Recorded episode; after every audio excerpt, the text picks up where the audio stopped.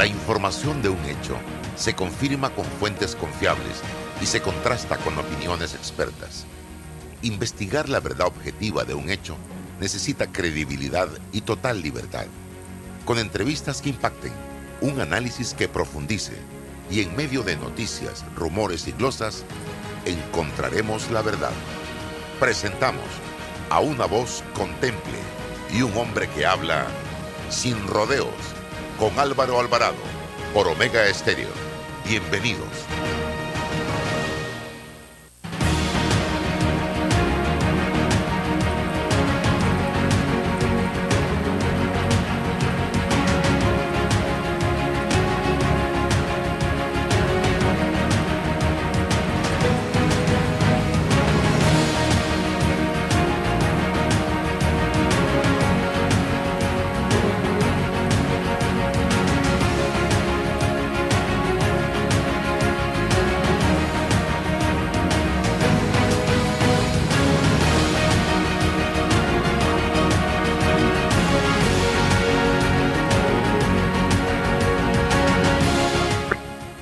Amigos, amigos, ¿qué tal? Tengan todos muy buenos días, bienvenidos a este su programa Sin Rodeos a través de Omega Estéreo. Estamos transmitiendo en este momento también a través de nuestras plataformas Instagram, Álvaro Alvarado C, Álvaro Alvarado Noticias. También nos puede sintonizar en TikTok. Estamos en YouTube, Facebook, fanpage y Twitter. Todas estas redes sociales eh, al servicio de la información, el análisis, las entrevistas. En este su espacio sin rodeos que se transmite, repito, a través de Omega Estéreo. Con nosotros hoy Ana Matilde Gómez, también vamos a tener a la licenciada Olga de Ovaldía de eh, una importante organización de transparencia internacional, capítulo de Panamá, para hablarnos un poco de la situación que estamos viviendo en estos momentos en nuestro país. Para hoy amanecemos con una, eh, un comunicado de la Iglesia de la Arquidiócesis de Panamá que plantea que ya finalmente se ha logrado, eh, amigos, que las partes en conflicto se sienten en una mesa única, se habla ya de que los señores que encabeza Suntrack, acá en la capital, los señores de Veraguas, y que firmaron y después no firmaron y después sí firmaron y después rompieron el, documento. Eh, aquí, ok. Y el gobierno han aceptado sentarse en la provincia de Coclé para, a través de esta mesa única, comenzar de cero prácticamente las conversaciones, aunque ya se ha avanzado en el tema del combustible de 5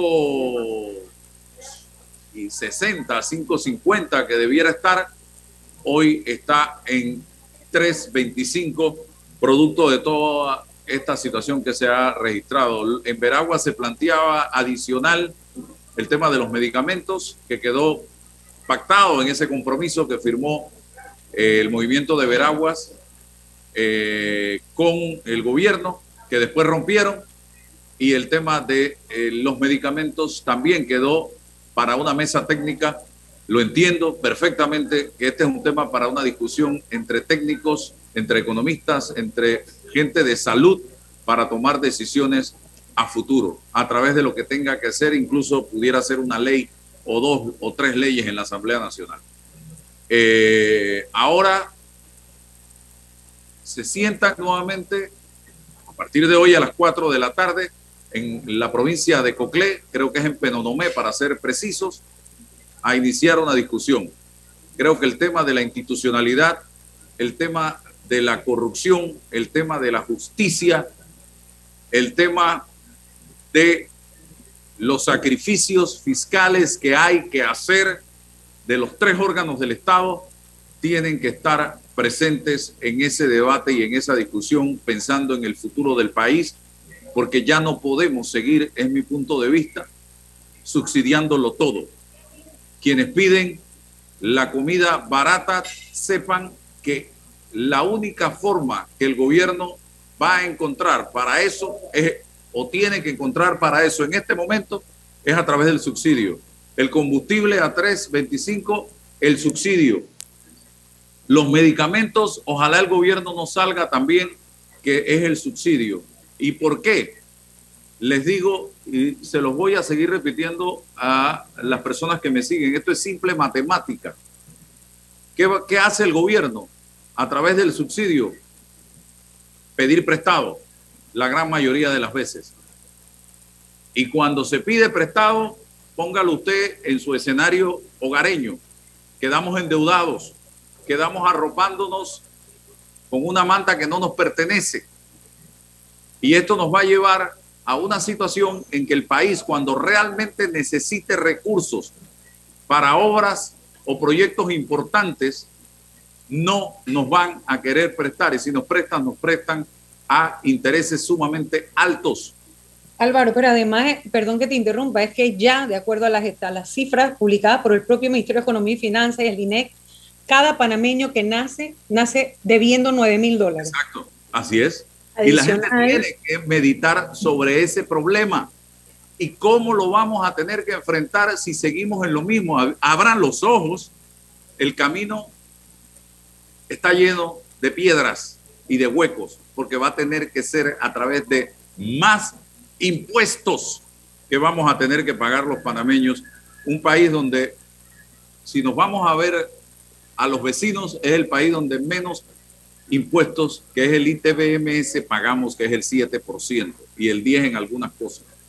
Entonces, vamos a quedar encerrados en eso. Señores, nos están arrinconando y llevando a eso, porque todos esos préstamos, todos esos subsidios los vamos a tener que pagar nosotros, los tenemos que pagar nosotros. Entiendan eso, eso no es que viene un, un contenedor de plata de Marte, de Júpiter, no, eso tenemos que pagarlo nosotros. Y a la larga va a ser a través de sacrificios enormes que vamos a tener que hacer, repito, como el tema de duplicar o triplicar los impuestos en este país, quieran o no quieran, y eso va a traer situaciones tan complejas y complicadas como las que estamos viviendo hoy en día. El tema del seguro social, ¿cómo usted cree que se va a resolver eso si no es haciendo todo sacrificio? Pero también el gobierno tiene que empezar a ver qué hace para ajustarse el cinturón y que nos podamos arropar hasta donde la manta alcanza, porque tú no puedes estar diciéndonos a nosotros que estás pagando planilla con deuda, pero al mismo tiempo estás engordando la planilla. Me preguntaba una persona, ¿y qué hacemos entonces? Señores, repito, la manta da hasta eh, hay que arroparse hasta donde la manta. Hasta aquí.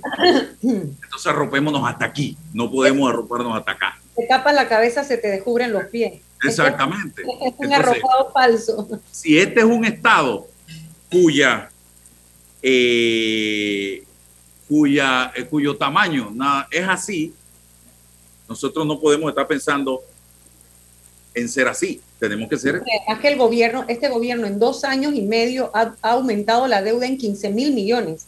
Y por lo la que duplicó, la duplicó, la duplicó. Eh, bueno, este gobierno, la, el tramo que este gobierno ha aumentado son 15 mil millones. Y todo pareciera indicar, si seguimos como vamos, por seguir el hilo de lo que está elaborando Álvaro Olga, es que podría duplicar su propio aumento de deuda. O sea, podríamos llegar a superar, estamos en 42 mil millones y podríamos llegar a 15 mil millones más. Y además hay una cosa que, que, es de ya, que obviamente las generaciones que vienen van a cargar con este enorme peso, que es de ya, que nuestra deuda internacional estaba a 4% y por haber invertido y haber cambiado la proporción del tamaño de deuda adquirida y la cantidad de bonos que el país ha lanzado, incluyendo los dos de este año, el de enero y el del 28 de junio, hemos pasado a un interés del 6% aparte de haber, de haber cambiado la proporción de cuánto el país puede endeudarse frente al Producto Interno Bruto. Y la relación deuda-PIB y además que estamos viviendo la peor inflación que no habíamos visto en 14 años, un 4.3%. Entonces, realmente sí hay condiciones, está como, estamos como elaborando la tormenta perfecta. No, ya se elaboró, yo creo, Ana Matilde. Estamos, yo siempre pienso eso, que estamos en lo peor y siempre veo algo que me pone. Ah, a mí me gusta. la verdad que la escalera, aparentemente la escalera del infierno tiene infinitos números de escalones. A mí me gusta poner ejemplos, mucho para que la gente lo entienda. Esto es como la persona que sus ingresos le da para vivir, por ejemplo, en Cerro Viento o en San Antonio.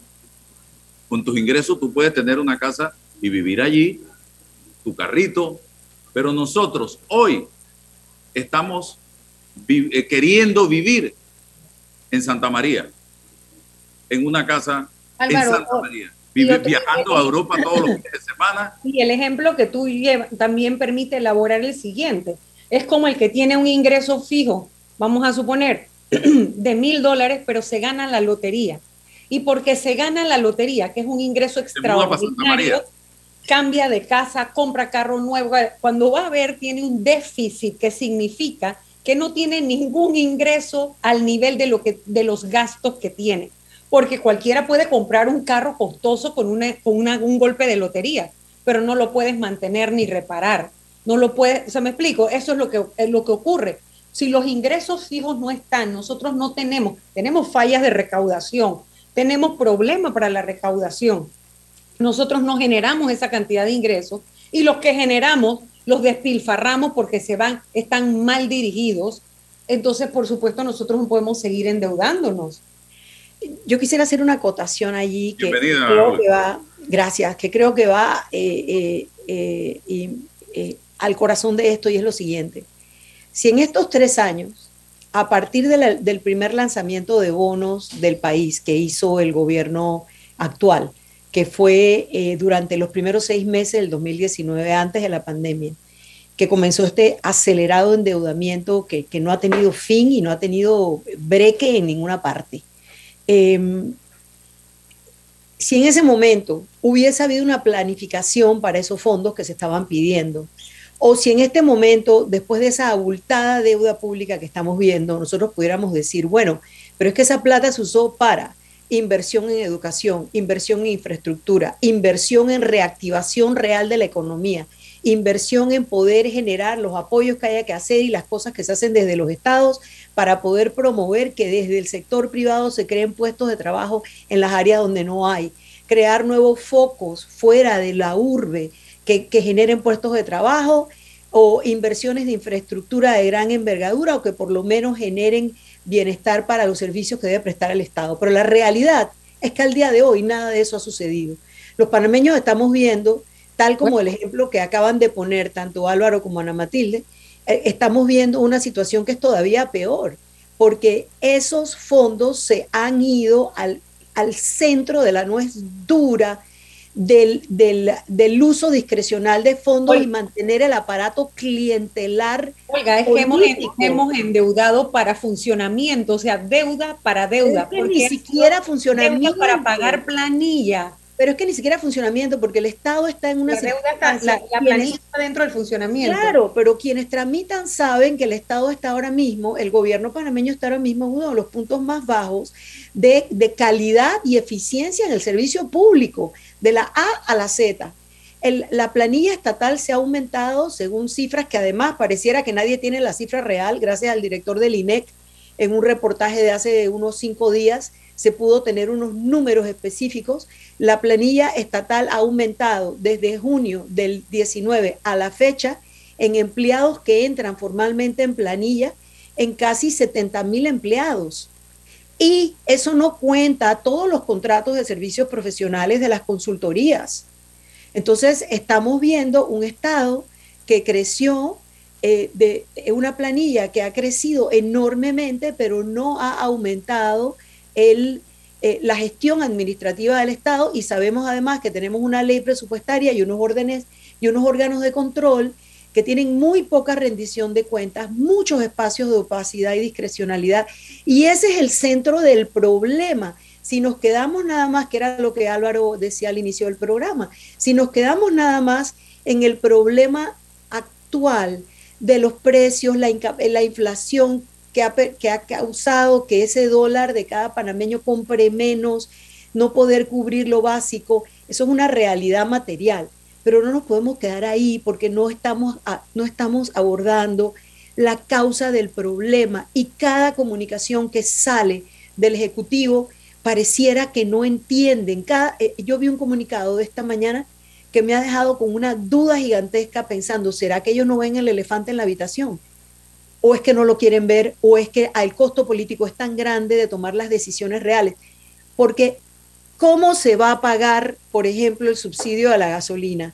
Yo oí al viceministro ayer, precisamente en este programa, diciendo que no se iba a pedir más dinero prestado, ¿no es así Álvaro? Él lo dijo que se iba a pagar de la contención del gasto presupuestario. ¿Cómo? Si lo que ha publicado la Asamblea y lo que ha publicado la Presidencia deja claro que no hay voluntad de un verdad, una verdadera contención que de verdad eh, le quite a ese presupuesto al menos mil millones que se están usando en gastos que son realmente político-clientelares. O sea, ahí hay un problema serio que tenemos. Hay una combinación de una serie de cosas y una incapacidad en la gestión demostrada hasta cómo han tratado el tema de la, eh, de la explosión social orgánica. Por eso, Olga y Ana Matilde, no me cuadra, no me trago ver al presidente de la Asamblea llegando en helicóptero a un cierre de calle y sentado en la mitad de la calle conversando con 10 personas y que colaborando en la solución del problema cuando ellos mismos son parte del gran problema que tenemos en este país y no han dado ninguna real señal de querer solucionarlo. Es que Entonces, la crisis, por la, casa, poniendo orden en la casa. La crisis es del modelo político también, porque esto nos deja en evidencia que nosotros tenemos a personas en la Asamblea, un grupo de diputados que no representan a nadie, porque si un diputado que sale electo por votación popular, se presenta ante quienes se supone que lo eligieron, ¿verdad? Vamos a llamar, vamos a Vinicio. Está cerrado Bocas del Toro, no llegaban los insumos, no llegan los medicamentos, no llega el oxígeno líquido, no llegan las, las pastillas de cloro, no llega nada a Bocas del Toro, se está afectando su propia población. En teoría, toda la gente que votó por él bastaría con que él saliera, pidiera calma, sensatez y podría abrir eso. Es una de dos. O él es el que tiene la calle cerrada o él no representa a nadie en Bocas del Toro. Eso nos lleva a otra a la conclusión de que a él voto ese es clientelar, porque realmente no tienen legitimidad. Si vamos a Capira es lo mismo. Capira cerrado cuánto rato. Tú no se pregunta. Tres elecciones ha salido ya a nivel ábrego. Tú, tú te preguntas, bueno, ¿dónde está la legitimidad? ¿Dónde está toda la gente que vota por ella cada cinco años? Ah, es que el voto es clientelar. Porque o es que ella... Eh, o ella tiene la calle cerrada, o ella es la que... O es que ella, está de acuerdo con eso, pues. Ella no tiene legitimidad, porque si ella se presentara allí, en teoría, toda esa gente que votó por ella debería escucharla y entenderle, ¿verdad? Lo que pasa es que es mentira, todo es una gran falacia electoral, todo es una gran farsa del sistema político. Y el modelo representativo, de democracia representativa, es el que está en una profunda crisis. Entonces, el gobierno no quiere dar muestras concretas. Y además te quiero decir, el gobierno tiene la obligación de gobernar hasta sus últimos días. Tú no te puedes quedar dije, de manos cruzadas para ver que se maten entre ellos, que cuando los de hemodiálisis, se una hija de alguien que lleva una persona, una madre, a hemodiálisis, yo voy con mi madre en el camino y tú me bloqueas, yo no sé de qué yo soy capaz con tal de salvarle la vida a mi madre. Tú tienes unos médicos allá del otro lado de Pacora que no han podido ser relevados de los turnos. Caramba, esa gente se agota. O sea, y encima de que vienen tropezados los de la salud por dos años de pandemia intensa, ¿sí? Entonces, ¿cómo es que tú simplemente te vas a sustraer y vas a dejar porque, bueno, porque tú no quieres reprimir, si nadie te está pidiendo que reprimas, pero te estamos pidiendo que gobiernes, porque para eso se eligen los gobiernos. Yo me preguntaba ayer, Ana Matilde y Olga, ¿dónde están los cuadros del, del PRD en esta crisis? La dirigencia real del PRD que debiera estar precisamente apuntándome en el punto que toca Ana Matilde, en la calle, tratando de hablar con su gente que también está bueno, en Álvaro, pero es que dijo Pedro Miguel González en una entrevista que le hicieron este fin de semana que el gobierno no está gobernando con el PRD o con, con, el, con el brazo político. Y eso queda evidente porque hay unas improvisaciones terribles. ¿Cómo es posible que el día que podían haber frenado esto, que van allá a ver aguas y es como cuando comienza la cosa, mandan, no la ministra de Educación que no tenía nada que ver con el problema político. Esto no es un problema, la educación tiene problemas, sí, pero lo que había allí era un problema que había que resolver políticamente. pero además la mandan acompañada de los más impopulares del gabinete. Por el amor de Dios. Incluso con un, uno que es quien representa o quien le da rostro a, a los privilegios, le da rostro al conflicto de interés más evidente, que es el de turismo. O sea, cuando el presidente acaba de sancionar esa ley que hasta los propios hoteleros están diciendo el problema no está en la oferta, a nosotros no nos consultaron, esos hoteles de lujo no es lo que está necesitando el país. Por favor, derogue esa ley. Los propios hoteleros, los he escuchado esta mañana y otros días, la Cámara de Comercio. Pero el presidente prefiere estar, llevarse bien con ese grupito que poder atender las necesidades de 3, 4 millones de habitantes.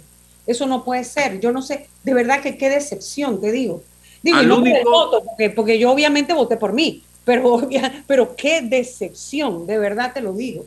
Benicio Robinson, ¿dónde está en toda esta crisis? Uno, presidente del PRD, que debiera estar remando para ayudar a resolverla porque él es el hombre más popular dentro de los partidos políticos de este país, supuestamente. Bueno, no salen porque ellos saben que los lincharían, a lo mejor será, ellos están, a lo mejor están muy conscientes de eso. ¿Dónde está Rogelio Paredes en esta crisis? Ministro de Vivienda y miembro del actual CEN. Rubén de León, secretario general del PRD y de Veraguas, que debiera estar también ayudando a resolver esta crisis en su propia provincia, en la provincia de Veraguas, y no se le ha visto, se le vio una entrevista en estos días.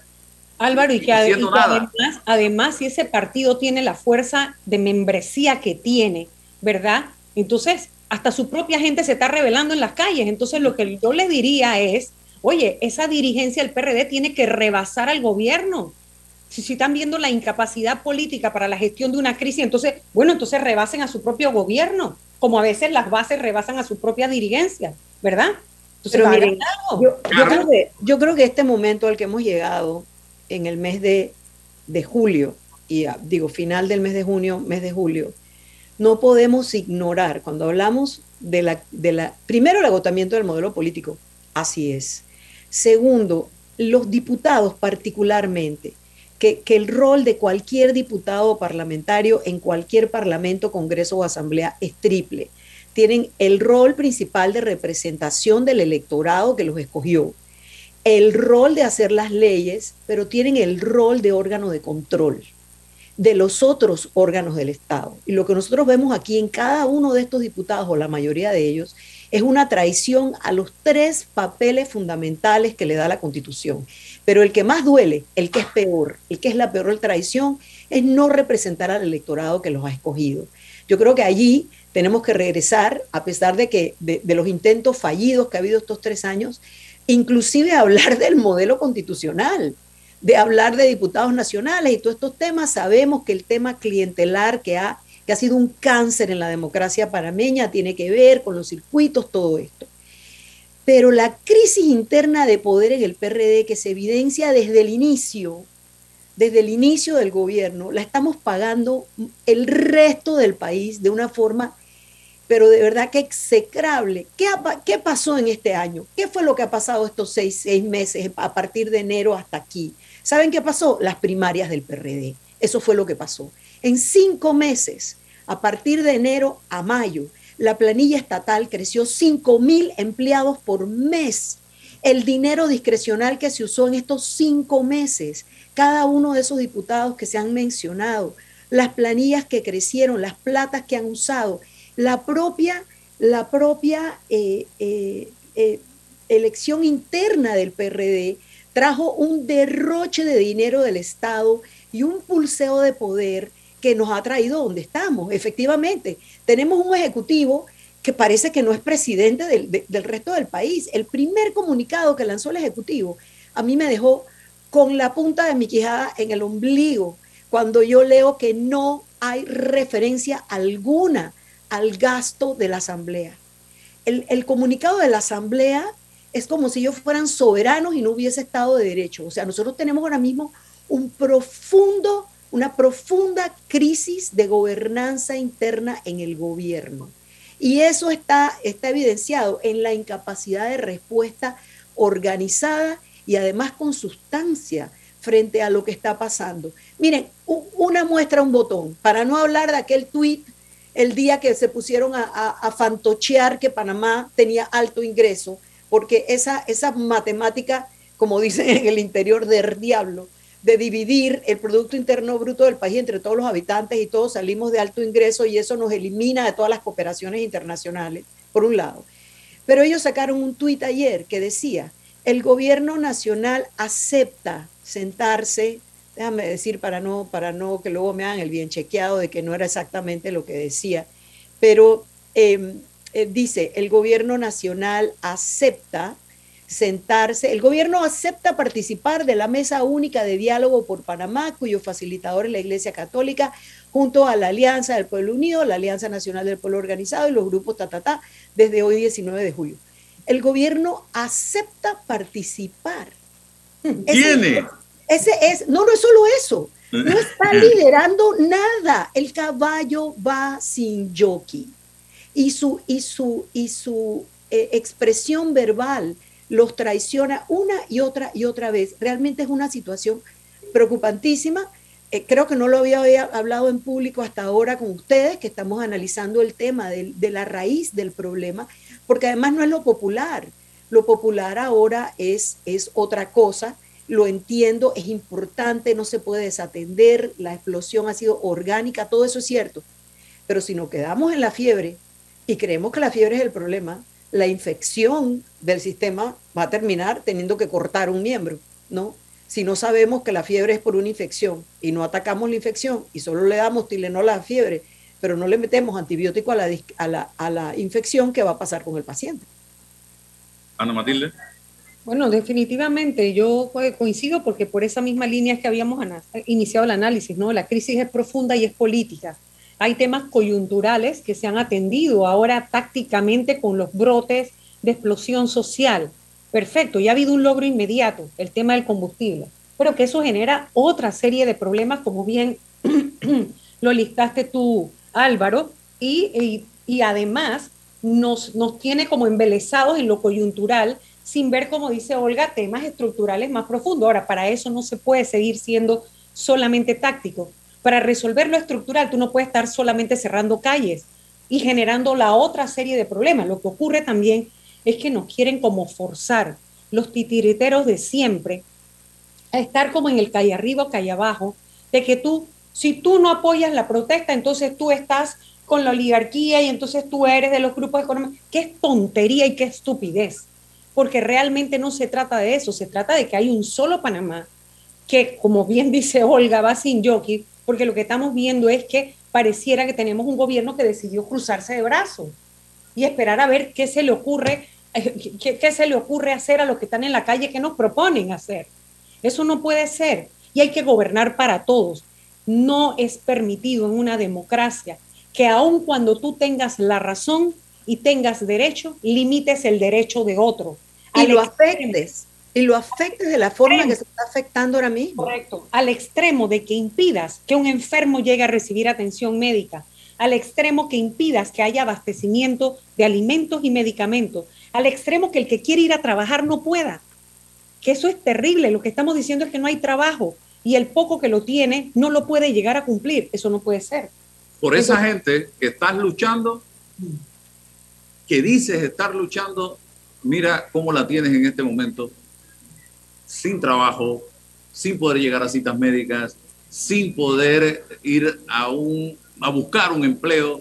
Y háblame de la ingobernabilidad de que cinco personas tenían la Interamericana cerrada a la altura de Veragua. Esa es la cosa más vergonzosa que hay. ¿Tú crees que el turista que caminó del hotel al aeropuerto es un turista que va a volver o que le va a decir a otro que venga a Panamá cuando nuestro problema precisamente es de demanda y no de oferta? Oferta turística aquí hay, nosotros tenemos playas lindísimas, tenemos áreas de montaña, tenemos, aquí hay ofertas que no la han sabido explotar porque cada cinco años los gobiernos cambian y quieren sacar el nombre Panamá porque hay una consultoría que se lleva un montón de plata para que alguien se invente durante todo el primer año cómo le van a llamar a la estrategia, a la propaganda que van a sacar para, para vender Panamá. y, bueno, y cada cinco años cambia y no logramos nada. ¿Verdad? y, creo que aquí no podemos perder de vista el hilo conductor del tema de la corrupción y la incapacidad de las últimas tres administraciones, más el despliegue de esta administración del uso de todos los espacios de opacidad y discrecionalidad para realmente no hacer nada en relación a la corrupción por un lado y por el otro lado a ese tema que también afecta el tejido social profundamente, que es la justicia. Porque al final, cuando queremos tratar de ver cómo se rinde cuenta sobre lo que está pasando, cómo logramos ponerle un coto, un alto a algo o a un funcionario, eh, vemos que tenemos impunidad, pactos de, pactos de impunidad entre un órgano y el otro. Es decir, hay un, hay un hilo conductor que además venimos midiendo con el CPI de Transparencia Internacional que este año mostró que Panamá no ha tenido avances en 12 años de lucha contra la corrupción, o cosas como el índice de transparencia parlamentaria que nos deja claro cuáles son los espacios de opacidad de la Asamblea, por qué no rinden cuentas. Es decir, ha, habido todo esto engarzado. Totalmente de acuerdo contigo. Lo único que yo, el, el único enfoque que tengo, que, que quiero aportar en esta parte es que eso es lo estructural y eso es lo permanente. Es decir, eso hay que atacarlo de una manera estratégica, no táctica no es cerrando allá en la calle, impidiendo que pase el combustible y la comida como tú vas a acabar con la corrupción, porque eso también es una forma de corrupción. Porque entonces, ah, con quiénes tú vas a negociar y cómo tú vas a hacer y a quién sí dejas pasar y a quién no. O sea, tenemos diferentes niveles de panameños en la sociedad. Necesitamos un gobierno que tenga la capacidad de gobernar, de salir a gobernar para gestionar esta crisis que ellos mismos han creado porque han sido parte de esa sumatoria, porque esto es una reacción por acumulación. Estamos totalmente de acuerdo. La corrupción no empezó con este gobierno, pero este ha hecho muy poco, si es que no ha hecho nada, para cambiar estructuralmente aquellas, aquellos espacios que permiten impunidad y corrupción. Yo creo, que de hecho, yo creo que de hecho los ha exacerbado, Ana Matilde. Eh, por supuesto que en algunos casos los ha exacerbado, porque ¿cuál, ¿cuál es el marco? A ver, ¿cuál es el entorno que agrava toda la situación, que estábamos en medio de una pandemia. Porque la gente, yo creo que ahí fue donde ya llegó, dice, ¿sabes qué? Espérate, todos los otros nos han robado. Caramba, pero estamos en medio de una pandemia, por, por, favor, saca la mano del bolsillo y póntela en el corazón. Tengo que decirle, acabo de comunicarme con una colega periodista que dice que estuvo conversando con el dirigente de AEBE allá en Veraguas y que dice que el diálogo tiene que comenzar en Santiago. Veo que ahora. La Imagínense usted. Señores, ya basta de infantilismos. Yo siento aquí, tengo que decirlo, que aquí lo que quieren es estar en la foto. Es la anarquía. Es que Álvaro, definitivamente necesita madurez de todas las partes. Se necesita sensatez de todas las partes para poder ser un dirigente legítimo esa, e, esa, ese, esa escena que nosotros vimos, a ver, cuando tú vas con un mandato a negociar, tú tienes que consultar antes de ir, tú tienes que tener tu mandato claro. ¿Cómo es posible que tú firmas primero y vas a consultar después? Eso demuestra una incapacidad terrible también de la persona que está negociando, porque así no se puede negociar, tú tienes que tener un mandato claro. Entonces yo definitivamente que estas intransigencias de verdad que no, no las entiendo. Como tú dices, ¿cuál es la foto? La foto de de la firma del acuerdo allá en la, estatua de Urracá o en, la normal. o sea, se están peleando, ¿cómo le dicen en, términos militares? Galones. Ah, sí, la, todas las, las, las, carretelas esas que se ponen. Condecoraciones, las condecoraciones. Eso es lo que se están peleando y el país parado, señores. Hey, si ustedes quieren el bien para el país y me llaman a discutirlo y a conversarlo en Santa Fe de Darién, vamos a Santa Fe de Darién y lo conversamos y lo discutimos en Santa Fe de Darién. Yo, creo que estamos, llegando. Además que si las contrapartes son más de una, como en efecto está, porque no es que hay un liderazgo único que sea la contraparte del gobierno, sino que hay varios actores. Entonces, ¿por qué tiene que ser en un punto de uno solo de ellos? Escojan un punto neutral. Creo que escoger cualquier otra provincia es llevarlo a un plano neutral, no es ni, con el, no es ni en la presidencia ni en el, en el foco del, del, conflicto, ¿verdad? Es en un punto neutral donde haya más tranquilidad y que puedan los actores sociales que tengan que estar sentados ahí, que ojalá sean todos los necesarios, porque esto no se trata tampoco de llamar desde las damas recolectoras de orquídea, de boquete, hasta las dirigencias de la construcción. O sea, esto tampoco, porque entonces eso va a ser un diálogo interminable, porque cada uno va a llegar con su lista de 30 puntos. Entonces, eso, de eso no se trata. Así que realmente yo creo que hay que deponer y que hablen con honestidad y sinceridad, dejar esas, todas esas intenciones que están detrás de, muchas veces de cuando están a punto de lograr de lograrse buenas cosas para el país. Y Ana Matilde, estos señores, por lo que tengo entendido y lo que he podido percibir, no se pueden sentar ellos mismos. Entre ellos. Una mesa. Entre ellos no se pueden sentar en una mesa. Además, creo que llegó el momento real y esta es la parte que más duele de la, de la suerte de renuncia eh, eh, de facto que el gobierno ha hecho de su deber de gobernar, que para qué querían ser, para qué querían gobernar, para qué querían ser gobierno, para qué querían acceder al poder político, porque de alguna u otra manera todos tenemos una idea de lo político. Desde una fundación como la mía, que no intentamos acceder al poder político y nuestro discurso de lo que queremos ver en los gobiernos no cambia de acuerdo a quién gana el poder porque siempre queremos ver en las políticas públicas ese giro hacia la transparencia, hacia la democracia, hacia, la, hacia los derechos humanos. Cuando vemos la violación general de derechos humanos que se está dando al país en este momento, ¿para qué querían gobernar? Porque yo creo que después de tres semanas, aquí lo que se necesitan son soluciones. Yo creo que ya hubo el espacio para poder hacer la catarsis de manifestación de, la, de las inconformidades, los dolores, los problemas, los sacrificios que han hecho los panameños. Frente a ese derroche sin par del gobierno central y los dineros que han usado, porque lo hicieron hasta con las bolsas de comida. Ahí está la, el arqueo que hizo Justicia y Paz sobre cómo se entregaban las bolsas de comida eh, que por cierto la Contraloría supuestamente era, era aliado en ese proceso, y al final en una, eh, una hoja de media página dijeron que se había dado la Contraloría, esta Contraloría. ¿A qué ah, Contraloría? Exacto, ah, ellos renunciaron a su rol de control. Total, Entonces, hasta en ese informe de justicia y paz se puede ver que hasta las bolsas de comida se manejaron de forma político-clientelar en el interior. Entonces, que venga del interior esta, esta explosión era lógico. Sin embargo, ya se necesitan soluciones y esas soluciones solo pueden venir de quien ejerce el poder político. Si ellos están renunciando al poder político para no ejercerlo, entonces que hagan algo radical, no sé, llamen a elecciones adelantadas. O, me explico, inclusive la selección de la Iglesia Católica como mediador, eh, francamente, em, eh, eh, instituciones como por ejemplo la Defensoría del Pueblo, que debería estar ahí, es una institución cooptada por la política también, que no tiene ninguna credibilidad con las personas. Es decir, estamos en una situación que ya requiere soluciones. Y, una solución, y las soluciones las puede dar el gobierno con un par de medidas concretas, reconociendo los errores y haciendo un golpe de timón. Tiene que hacer cambios en ese gabinete. Si tú llevas dos años y medio caminando con un gabinete que definitivamente te ha llevado a la crisis en la que estás, hay que hacer cambios y hay que reconocerlo.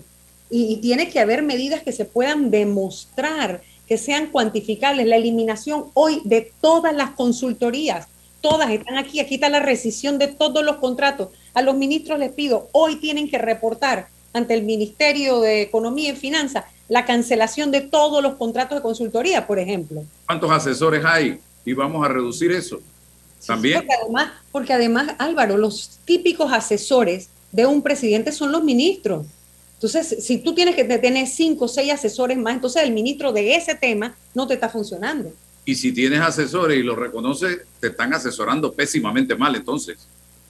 Bueno, y además ahí entra, ahí entra un tema importantísimo, que es que seguimos bajo un estado de emergencia, que permite toda una serie de contrataciones directas que se han dado, más esa, esa em, em, no sé ni cómo describirlo, porque realmente lo que ha pasado en este gobierno, se pasa en todos, pero en este gobierno ha sido realmente eh, sorprendente, ese, esas contrataciones directas y ese favorecer personas y grupos económicos que han capturado la voluntad del gobierno central, o sea, sencillamente.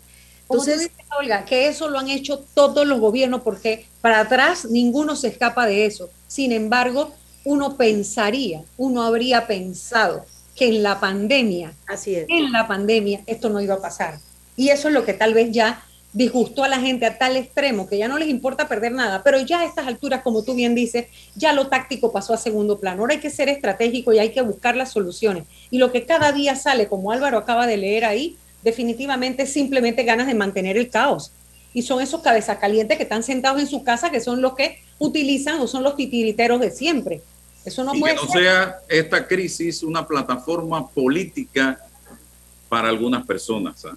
Bueno, Porque todas también- las crisis, Álvaro, todas las crisis van a generar, los liderazgos políticos en los países salen de los lugares más insospechados. O sea, eso, esa parte es un poco, eh, no sé cómo era que dicen en Romántica, alemán, el realpolitik, creo que le dicen, o sea, la realidad de la política que nunca es bonita. Pero en este momento, realmente, es la parte, la parte donde tenemos, por, por lo menos, no podemos perder de vista que el control social del país hace más de año y medio, casi dos años, ha estado en los medios de comunicación y las organizaciones y personas que han seguido haciendo vocería pública de lo que está pasando. O sea, realmente tenemos un problema estructural con la, la, la falli- no, no creo que es fallida todavía, pero bastante cercana a la democracia y realmente tenemos que ver Este es un momento, Olga y Ana Matilde, para que en esa mesa se proponga y se exija que se apruebe la imprescriptibilidad de los casos de corrupción. Este es un momento para que en esa mesa se plantee de inmediato el tema del conflicto de intereses. Pero mira, el tema de la mira, transparencia. Mira esos cómo- Mira esos cómo el temas ni se discuten. presidente, mira cómo el presidente no firma la ley de conflictos de intereses que costó mucho trabajo pasar, no es perfecta. Yo he de decir además que, que trabajé bastante en ella con los diputados independientes. Eh, eh, en la misma semana que él no firma esa ley, firma la ley de, de, eh, eh, De los decretos tributarios. Claro, la, la, es decir, ¿por qué? ¿por qué? Porque en esa ley está per- per- además puesto el tema de que la captura del Estado viene de los conflictos de intereses no Lo, revelados. lo único que yo sí, tal vez no sé si, si queda claro con lo que yo no estaría de acuerdo, es que esos temas que son de, más, de, más, más de fondo que de forma, ¿verdad? Porque esos son reales, los que hay que resolver, se hacen estratégicamente y no cerrando las calles y no con el caos que tienen acuerdo, país de para acuerdo, de la acuerdo, economía. de O acuerdo, sea, eso de no, acuerdo. eso no Pero que se planteen en la mesa. Claro, tú los puedes llevar. Es que el gobierno Claro. tiene un abanico de temas que puede llevar que va, apaciguarían las aguas inmediatamente, pero no tienen la voluntad política de hacerlo, no les ha dado la gana. Porque claro que se pueden presentar como, oye, pero por favor, ahí no acaba de escribir en, ayer, antes de ayer, el expresidente Valladares. Bueno, hagan la reversión de los nueve millones de traslados que le hicieron a Etelvina allá en, el, en la UNACHI, por Claro. ejemplo. Pero inmediatamente también yo diría, bueno, ¿y por qué no se hace inmediatamente la asamblea la ley que deroga esos incentivos? ¿Ah? ¿Cómo es preferible llevarse bien un poquito? Al turismo. Y, y en la asamblea, que se, que se suspendan los nombramientos de todos esos operadores políticos bajo distintos nombres que han, que han nombrado en este último año, porque además, ahí hay, hay- ahora que mencionas la, el tema de los casos de corrupción, Álvaro, no olvidemos que ayer inició el caso de Brecht con la audiencia preliminar, por un lado, Mm. Eh, y que nos lleva al, al tema de que la impunidad también ha sido un cáncer que permea en la sociedad panameña, por un, un cáncer del alma que permea en la sociedad panameña, por un lado, y por el otro lado está el tema crucial también de los controles entre órganos. Entonces tenemos una, una eh, Contraloría que renunció a su rol, está cooptada a un punto, No existe. es una cosa, o sea, o sea, realmente. Yo no había visto a Gerardo Solís eh, tan invisible en su vida eh, con- pública como desde el 1 de enero del contrario. 2020. Invisible en este país.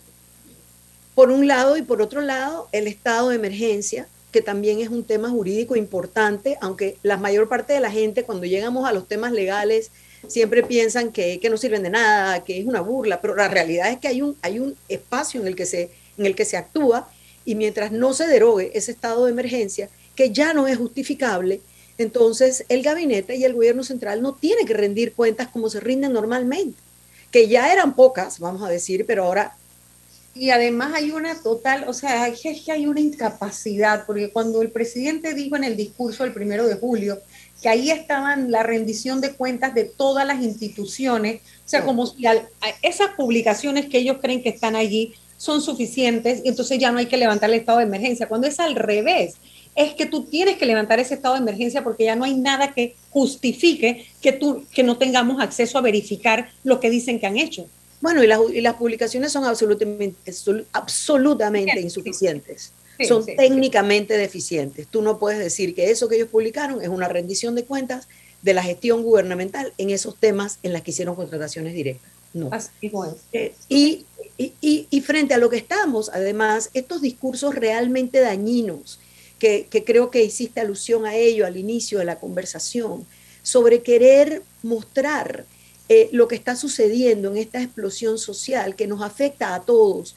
Cuando hablamos de los temas tributarios, querer dividir un Panamá entre ricos y pobres, cuando en realidad lo que tenemos es 55% de un sector informal que no está tributando como debe, y tenemos una, una clase cada vez más pequeña de profesionales asalariados que entonces están tributando casi un tercio de lo que ganan directamente al Estado y tienes unos intereses económicos enormes que no tributan como deben. Panamá tiene uno de los de las inequidades o injusticias tributarias más grandes de la región. Estamos muy mal calificados en ese tema. Hay un índice de competitividad eh, del World Forum, del World Economic Forum, del Foro Económico Mundial, donde hay dos rubros donde estamos en el piso. Uno es la justicia tributaria, por decirlo así, y el otro es la justicia penal y civil.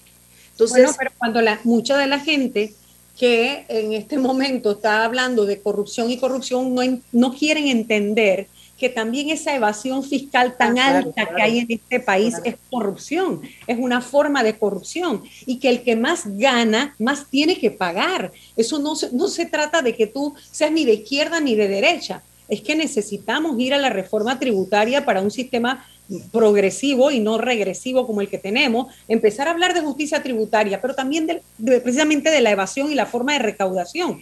Por eso yo decía que cómo es posible que en un medio en el que te está, un gobierno que te está diciendo que no hay recursos, donde todo el mundo sabe que la recaudación es deficiente, ¿verdad? Entonces se pueda generar una ley que va a exonerar a un, cinco grupitos económicos. Eso de verdad que eso es corrupción. Esa es la gran corrupción. Pero esos grupos no quieren ver que son parte del problema. Son parte del problema. Pero vuelvo al punto. Entonces ahora donde estamos trancados, nos estamos afectando todos entre nosotros, porque esos, esos cinco que están ahí, por ejemplo, esos viajan en helicóptero. Eso se pueden ir del país, eso tienen cuenta fuera del país, pero los demás, nosotros, esa clase media a la que tú te has referido, que en efecto estamos cargando el peso. Porque y, cada, vez es más y cada vez es menor, pues. Pero si somos plenamente localizables, somos plenamente localizables, nosotros sí eh, pagamos impuestos, a nosotros sí estamos, nosotros tenemos cuenta de agua, cuenta de luz, o sea, etcétera, etcétera. Tenemos al día nuestra cuenta con los bancos y los bancos nos piden hasta la cédula de la abuela. O sea que... ¿Qué me dice? Un sistema que definitivamente necesita, un, bueno, ir, ir allanando el camino hacia un proceso constituyente también, ¿no? Eh, Cada día la situación lo exige más. Sí, y, y, y, tú que has tenido, em, bueno, experiencia desde actuando desde el, desde el poder político, digamos, eh, en diferentes roles. Em, eh, realmente ahora mismo, eso que mencionaba anteriormente, de que en estos últimos año y medio, dos años, el control social de lo que está pasando desde el, gobierno ha venido de los medios de comunicación y de las organizaciones que se han atrevido a criticar, porque no ha habido el control usual.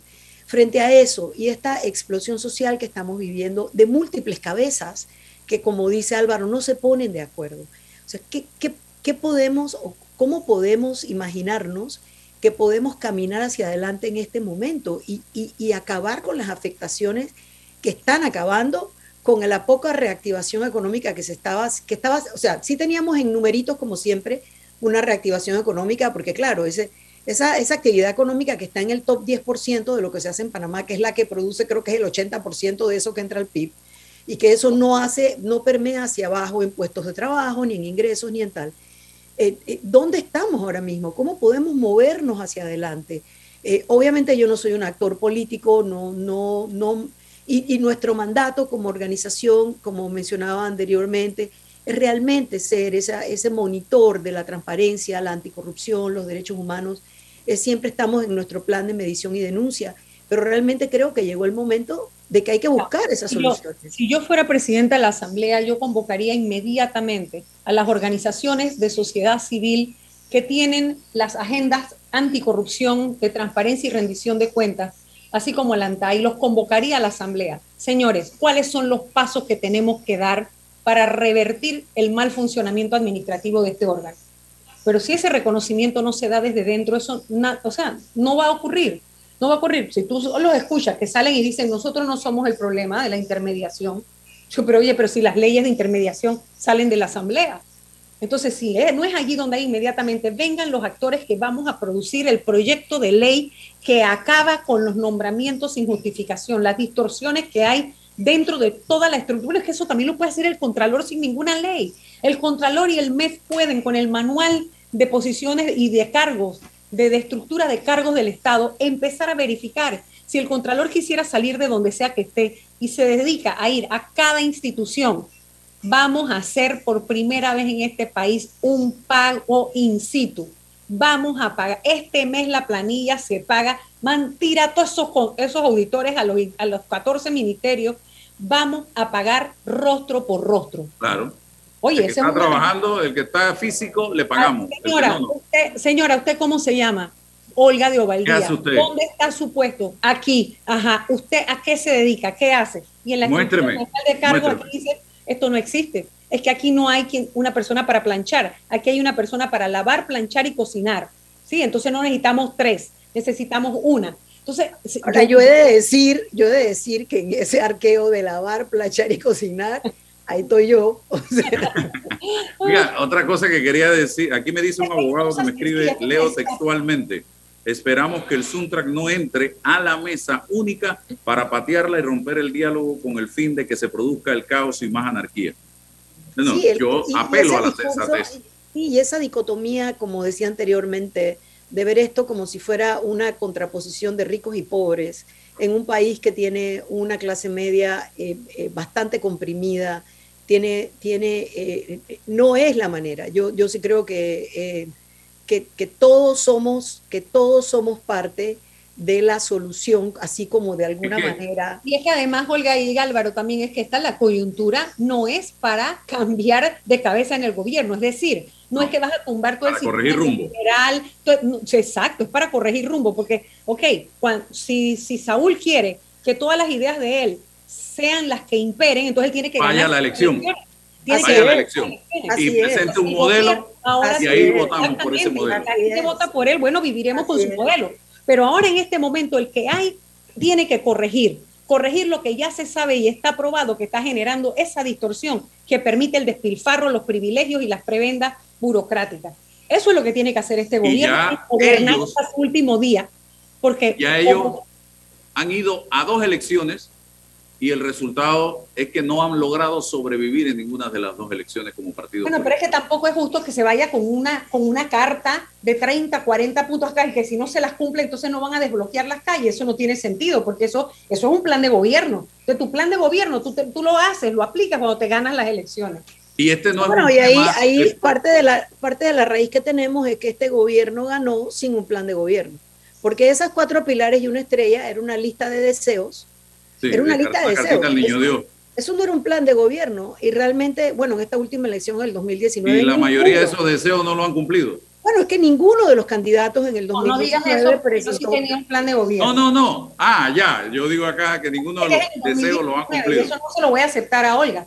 No, ahí tienes razón. Hubo candidatos que se presentaron sin plan de gobierno, eso sí te lo acepto. No, no, sí, sí, tienes razón. Yo iba, yo iba casualmente a mencionar aquello de quienes se comprometieron con nosotros con el reto por la transparencia Em, eh, efectivamente, salvo eh, la candidatura de Ana Matilde Gómez, que sí presentó un plan de gobierno en el sentido de objetivos, con metas, con plan de lograrlas, lo que presentaron la mayor parte de los otros o, todos los otros candidatos, salvo el camino y el camino para y el camino hacia un proceso constituyente que también estaba en el plan de gobierno para empezar a transformar la estructura del Estado. Y Saúl Méndez también tenía algo que parecía bastante parecido a lo que debía ser un plan de gobierno, pero los otros candidatos, los que quedaron en posición 1, 2 y 3, en realidad ninguno tenía un plan de gobierno de lo que es una estructura de un plan de gobierno, ¿verdad? Porque tú puedes hacer una lista de deseos, pero si no pones al lado cuáles son las metas, cuál es el camino, cuáles son los tiempos. El cómo, el cómo, los caminos son importantes. Entonces, allí lo que pasa es que lo, en la política es como la naturaleza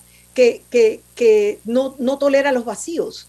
Es decir, en la política cuando hay un vacío, alguien entra y lo llena. Y este, este, este tema de, de, de eh, las Suntrax, con una lista efectivamente de 40 puntos, en parte lo que estamos viendo es un gobierno central que no ha ejercido una planificación real. Se ha ido poniendo un parche tras parche, que lo han ido haciendo con dinero, parche tras parche y creando una especie de, no sé, de, intrapartido solidario, un PRD solidario en lugar de un Panamá solidario.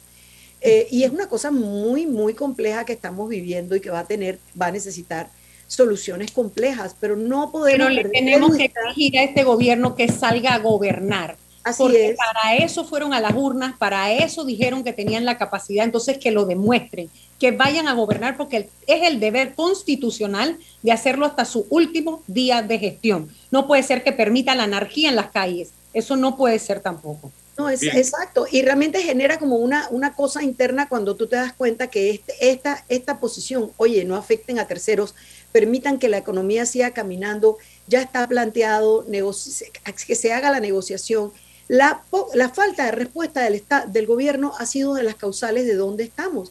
Pero cuando uno pide orden, pareciera que uno está desconociendo la, protesta social y las necesidades, y eso no lo es. Pero esos, son los, esos son los titiriteros de la protesta, los que nos quieren llevar a rinconar a decirnos eso de que porque uno dice la verdad, entonces uno ah, está desconociendo y uno no está apoyando. Claro que uno apoya el movimiento social, claro que uno sabe que llegó un momento de hartazgo, claro que es necesario que haya una recomposición, pero el caos a quién beneficia. Por favor, solamente los que están acostumbrados a que pueden, pueden sacar provecho de un caos. Y así tampoco es la cosa, porque nos vamos a destruir como país. Se acabó el tiempo. ¿Sí? El gobierno tiene que gobernar. Y si tiene identificados, como dijo, que sabe quiénes son los infiltrados, que los lleve ante la justicia porque eso es un delito. Sí, porque de boca no se gana nada. Así y, y se la pasan de boca. Y para cerrar, quiero advertirle o pedirle a la población que reflexione porque miren todo lo que ha estado pasando en estas dos semanas y media, casi tres semanas. Y de nada va a servir toda esta lucha, todo este movimiento, si no llegamos en una mesa a firmar acuerdos en beneficio del país, uno. Y segundo, si el 5 de mayo del 2024 volvemos a ver a todos los del Open Bar, los del Macallan, a todos esos diputados sentados vestidos de blanco nuevamente en la Asamblea Nacional, porque eso entonces lo pone a usted más sinvergüenza y más corrupto que los mismos que usted está eligiendo. Así que si usted hoy está protestando, si usted hoy está molesto, voy a usar una palabra en francés, si usted está hoy cabreado, el 5 de mayo demuéstrelo votando por gente nueva, gente nueva, gente con otra mentalidad, que vaya precisamente pensando en Panamá. Repito, si usted vota por lo con la capacidad, entonces sinvergüenza es usted y no ese que usted eligió. Porque el gobierno, un gobierno no se puede improvisar, usted no puede ir a aprender, o sea, la política no se improvisa, no se inventa. Hay que también llevar a los puestos a la gente con trayectoria, que tiene experiencia, que sabe de los temas, porque, porque de verdad el país va a quedar en una condición muy delicada. Creo que lo principal, eh, estoy de acuerdo con que la trayectoria es importante, pero creo que lo principal en un candidato hoy día para Panamá es sencillamente la integridad y la decencia. La integridad y la honestidad, la decencia, es que eso es fundamental. La integridad y la decencia. Bueno, gracias. Álvaro, agradezco enormemente la oportunidad de conversar eh, sin guion estos temas eh, tan profundos del país. No es el discurso popular, no es lo que se está conversando en la mayor parte de los lugares ahora mismo eh, no podemos olvidar el hilo conductor, creo que, tiene, creo que hay mucha razón en lo que hemos conversado, que el momento del, del impacto de lo táctico pasó, tenemos que pasar a esas soluciones que puedan ayudar a cambiar, a mejorar o a modificar o llevar el camino hacia el cambio estratégico real. Em, es muy complejo, pero no por ello se, se tiene que dejar de abordar y, y, pedirle a la población de alguna manera que por favor piensen en la afectación a los terceros. Porque si las violaciones a los derechos humanos vienen del Estado es una cosa, pero si vienen de la propia población contra la población es otra. Y al final del día, lo que importa es que los panameños podamos movernos hacia adelante en un mejor modelo democrático. Bueno, gracias. Y por ahí leí así de reojo, golpe de Estado. No vuelvan a repetir eso. No vuelvan a repetir eso, que eso es lo que menos le conviene al país. Gracias. Hasta mañana, amigos, que tengan un excelente día. Ahorrar para cumplir tus objetivos, claro que emociona. Abre una cuenta de ahorros en Credicor Bank y empieza a disfrutar de sus beneficios. Credicor Bank, cuenta con nosotros. Déjate llevar por la frescura del pollo melo, panameño como tú. Déjate llevar por la frescura del pollo melo. Variedad estándares. Sí, la calidad es una promesa para llevarte el pollo melo siempre fresco hasta tu mesa. Déjate llevar por la frescura del pollo melo. Por su sabor y calidad lo prefiero. Déjate llevar por la frescura melo.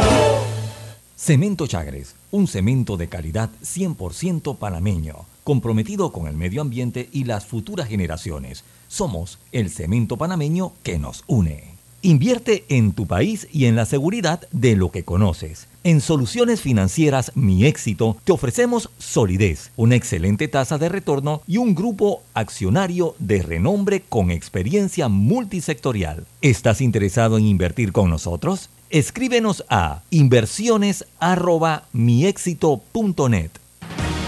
La información de un hecho se confirma con fuentes confiables y se contrasta con opiniones expertas. Investigar la verdad objetiva de un hecho necesita credibilidad y total libertad.